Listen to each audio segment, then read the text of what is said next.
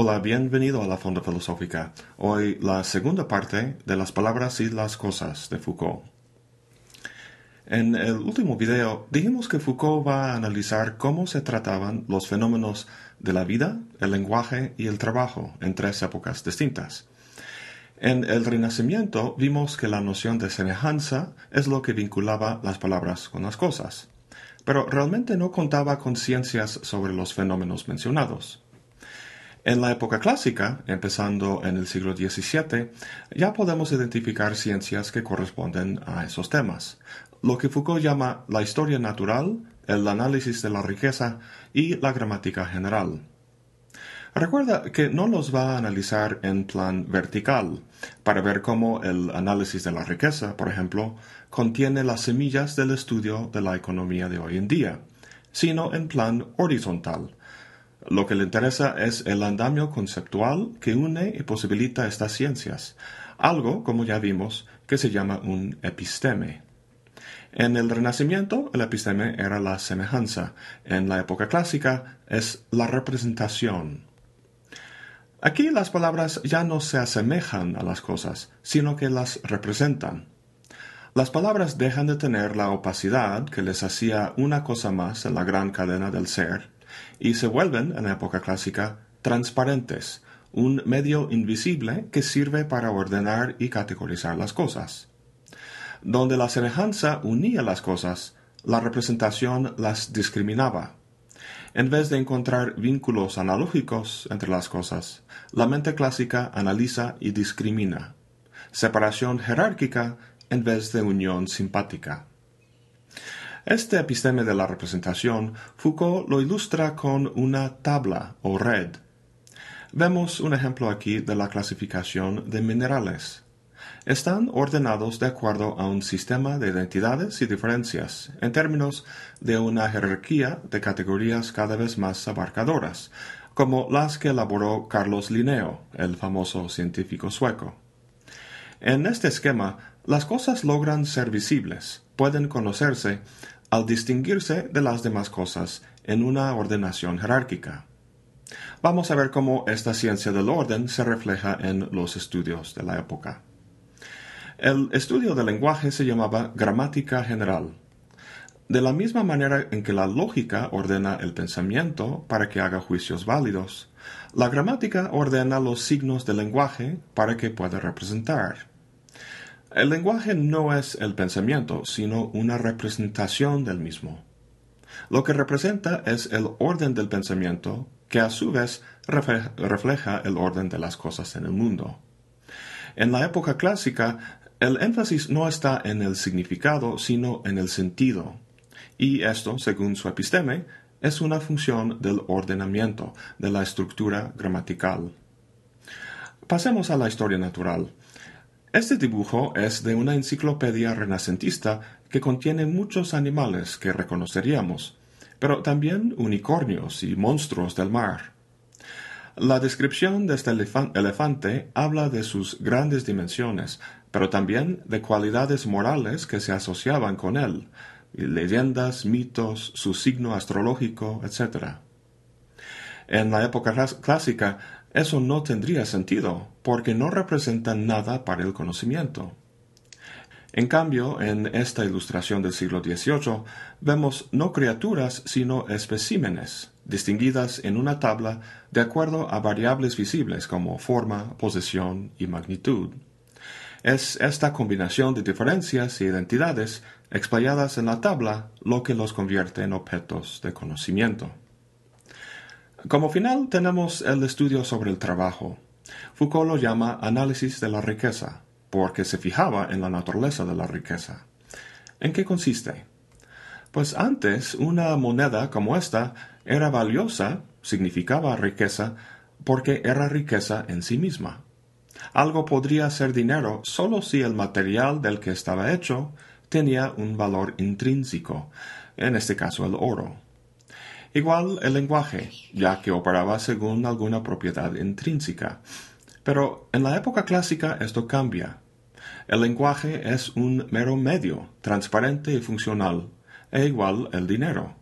no importa las propiedades físicas del dinero, sino solo su capacidad de funcionar como un medio de intercambio. Las palabras y el dinero son simplemente signos convencionales. Hay muchas formas de representar el concepto de dinero y muchas formas de representar riqueza. Su poder estriba en su capacidad de representar el orden o circulación de cosas en el mundo. Ahora, esto nos suena bastante razonable. De hecho, esta época se conoce también como la Ilustración, el siglo de las luces. Es fácil pensar que la gente de esa época descubrió cómo usar bien la razón y con su luz iluminó todo tipo de superstición y magia. Lo que queremos identificar en esta época es el comienzo de la ciencia, con su método mecanicista y matemático. Foucault no cae en esta tentación. No niega el fenómeno de la, ciencia en esta época, pero su mentalidad arqueológica le hace entender su forma de pensamiento en términos de su episteme, que en este caso tiene que ver con la representación, con cómo se ordenan las cosas. Esto no es tanto matemático como lingüístico. Es decir, en la época clásica, el conocer consistía en ordenar representaciones para reflejar el orden del mundo, un orden que se representaba en la tabla, pero lo que permite ese ordenamiento en la tabla es el signo. Esto tiene una consecuencia muy interesante para Foucault, que tiene que ver con el papel del hombre en todo esto. Al ordenar los signos, trata de reflejar el orden de las cosas en el mundo, pero ese orden ya existía, no lo creó el hombre. Esclarecía el lenguaje para que podía significar pero su significado no dependía de él. Aún no llegamos a Kant, donde el hombre sí es el activo centro epistemológico del conocimiento. Por el momento, el hombre, como los signos que ordena, es un nexo transparente en el que la representación y el ser coinciden y producen conocimiento. Como dice Foucault, el lenguaje clásico, como el discurso común de las representaciones y las cosas, como el lugar donde la naturaleza y la naturaleza humana cruzan, completamente excluye la posibilidad de una ciencia del hombre. No fue posible poner en tela de juicio la existencia humana, dado que contenía el nexo de la representación y el ser. Cierro la cita. El hombre como ser físico se encontraba en la tabla, pero lo que resultaba imposible representar ahí era su propia actividad de ordenar y construir la tabla. A diferencia del hombre físico, el hombre epistemológico como sujeto no forma parte de la organización porque es sí mismo condición de esa organización. El hombre en ese sentido es como el ojo que puede ver y organizar todo, pero no puede verse a sí mismo. Ahora, esta curiosa consecuencia de la época clásica, Foucault la ilustra con un fascinante análisis de un cuadro, Las Meninas de Diego Velázquez, pintado en 1656. Vemos varios personajes en la pintura. La infanta, rodeada de las meninas, detrás de ellas una chaperona y una escolta, en el fondo un hombre parado sobre unas escaleras, a su lado, dos personas reflejadas en un espejo y a mano izquierda un pintor, Velázquez mismo. Se ha apartado un momento del lienzo y mira hacia lo que se supone es el objeto o modelo de la pintura. Si estuviera pintando, desaparecería detrás del lienzo y no lo veríamos en el cuadro. Es visible para nosotros los espectadores debido a esta pausa en la actividad de pintar. El pintor, Velázquez, es representado aquí, pero su actividad de representar no lo es. Te habrás dado cuenta que la posición que ocupas como espectador del cuadro es la misma que ocupa el modelo que pinta el pintor. De este modo se crea una curiosa reciprocidad de miradas. En tu posición como espectador observas, pero también eres observado por el pintor. Esto pone en marcha una oscilación de miradas que nunca llega a fijarse. Si no ocuparas la posición del modelo y si pudieras ver el modelo siendo pintado, las miradas se fijarían y la oscilación terminaría. Pero tal como se ha pintado este cuadro, el pintor mirando de frente, su modelo, y tú como espectador se encuentran en esta curiosa relación posibilitada por la organización inestable del cuadro. Luego tenemos la luz que entra por la ventana. Ilumina todo lo que vemos en este cuarto y así sirve como el elemento común de la representación. Foucault interpreta esto como la luz de la ilustración. Fíjate que la fuente de la luz no se ve, sino solo el hecho de la iluminación, o más bien la representación que posibilita, como si los objetos estuvieran ordenados en una tabla. Ni el lenguaje ni la luz son objetos, sino más bien la condición de que objetos sean inteligibles o visibles. Ahora, en el fondo del cuadro vemos varias pinturas oscuras, menos una que parece brillar. Pero no es una pintura, sino un espejo. El espejo refleja o representa algo, pero curiosamente, como dice Foucault, de todas, las representaciones en el cuadro, esta es la única visible, pero nadie la está mirando. Cierro la cita. Lo que refleja son los modelos que el pintor está pintando, el rey Felipe IV y su esposa Mariana.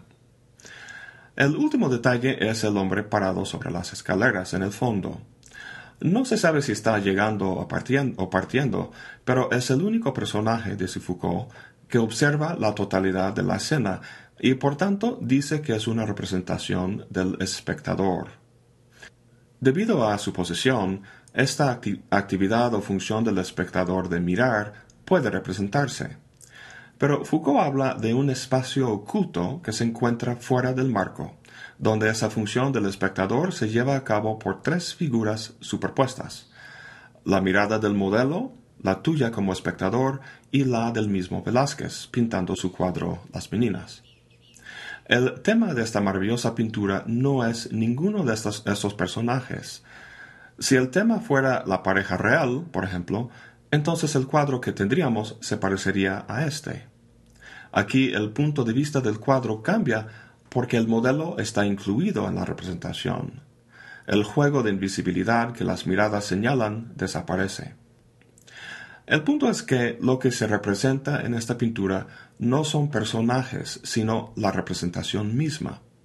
Sí, vemos figuras aquí, pero están distribuidas en una tabla y lo que este orden manifiesta, lo que representa, son las funciones de la representación. Lo que no puede representarse es un sujeto unificado que une o plantea estas representaciones.